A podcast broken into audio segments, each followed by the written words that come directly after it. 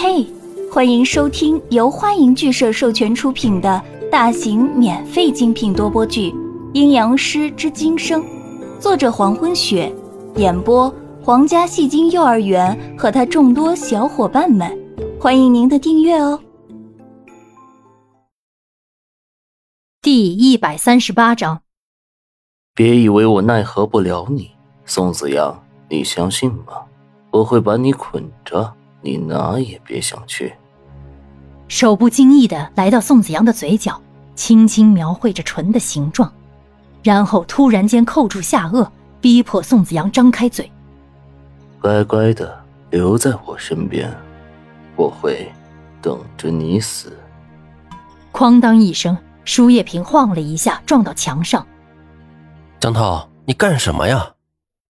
杨帆在一边不满地看着坐在椅子上不安心输液的江涛，走过去拍了拍他的肩膀：“听哥们的话，安心输液。我可是好不容易把你弄到医院的。”江涛坐在椅子上，烦躁地看了一圈，然后站起身，也不管右手上还插着针头，就往外走。我说：“江涛，你干嘛呀？针头还没拔呢，你现在发烧呢，输完液再走。”杨帆一把拉住江涛，好言相劝：“外边还下着雨呢，你打算去哪儿？”低下头看一眼自己还在输液的右手，眉心突然皱起。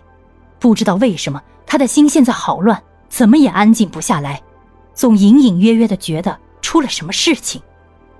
坐下吧。杨帆拽回江涛，把他按在椅子上。杨帆，我觉得有事要发生。江涛坐下去，眼神焦乱的看着前方，深深吸一口气，努力平缓自己的呼吸。心里好乱。有什么事啊？放心好了，子阳那么厉害，会有什么事儿？倒是你差点让他给打死。杨帆说完以后想了一下，正要开口说话，就被一阵声响打断。吊在上面的输液瓶因为撞到墙面，突然炸裂。里面的药水倾泻而出，浇到地面。房间里是浓烈的药水味。原本已经坐下去的江涛突然站起，输液瓶随着剧烈的动作炸裂。子阳出事了！江涛在一瞬间站起，厉喊出声。就在刚才，他莫名其妙的心口一疼，像是一支利剑刺中心窝。一定是宋子阳出事了，他可以感觉到是子阳出事了。没有任何原因，没有一点依据，但是他就是可以断定是子阳出事了。谁出事了？杨帆愣住，险些以为自己听错。子阳，是子阳。江涛低声重复着宋子阳的名字，然后用力扯出扎在手背上的针头，转身就往外跑。医院外大雨滂沱，街道上连一个车都没有。路面上溢满一层水，雨滴落下，水花四溅。江涛一个人飞快地跑了出来，站在雨中环视四周。北边，子阳在北边，因为面对着北边，心口会出奇的疼。江涛没有犹豫，拔腿冲向新北开发区的方向，离人所住的地方。大雨不止，看上去依旧是雾蒙蒙的。江涛的身影很快消失在雨中。江涛拼命地在大雨中狂奔，随着地点的接近，心中的那股痛感愈加明显。原本就没有好好休息的江涛，因为淋了一场大雨而发烧，现在又不要命地在雨中奔跑，身体的力量已经接近极限。可是不能停下，他怕自己一旦停下来休息，就不会再有力量站起。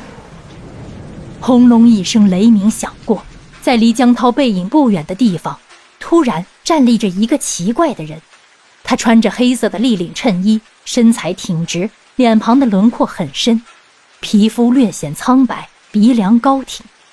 让人吃惊的是，他那双眼睛浅褐色的眼眸异常的冷静，目光注视着前方的江涛，瞳孔轻微的收缩一下，那道目光似乎可以穿过层层雨滴，直射到江涛的身上。他就站在雨中。纹丝不动地注视着前方，犹如警觉地视察着自己想要得到的猎物。看过去，整个人有种很怪异的感觉，恐惧感。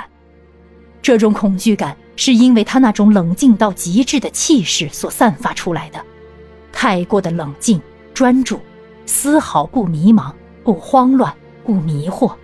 在前方极力奔跑的江涛突然感觉到有人在暗中注视自己，慢慢的，他停下脚步，转身望去，是你。隔着朦胧不清的雨雾，江涛有些不可置信的又朝前走了两步，确认了一遍：“你是折断子阳手的那个人。”“是我，我有事找你。”站在雨中，足桑静静的说着，没有什么情绪浮动。当日宋子阳招出烛龙烧毁朱娥，足桑前去书屋和子阳过招，折断了子阳的左手，后来被离人一掌打落河中，但是并没有死掉，他自己又悄悄地爬出水面，在离人的居所外潜伏了很久，对这几天发生的大大小小的事情，族桑也略微知道一些。不好意思，我没工夫听。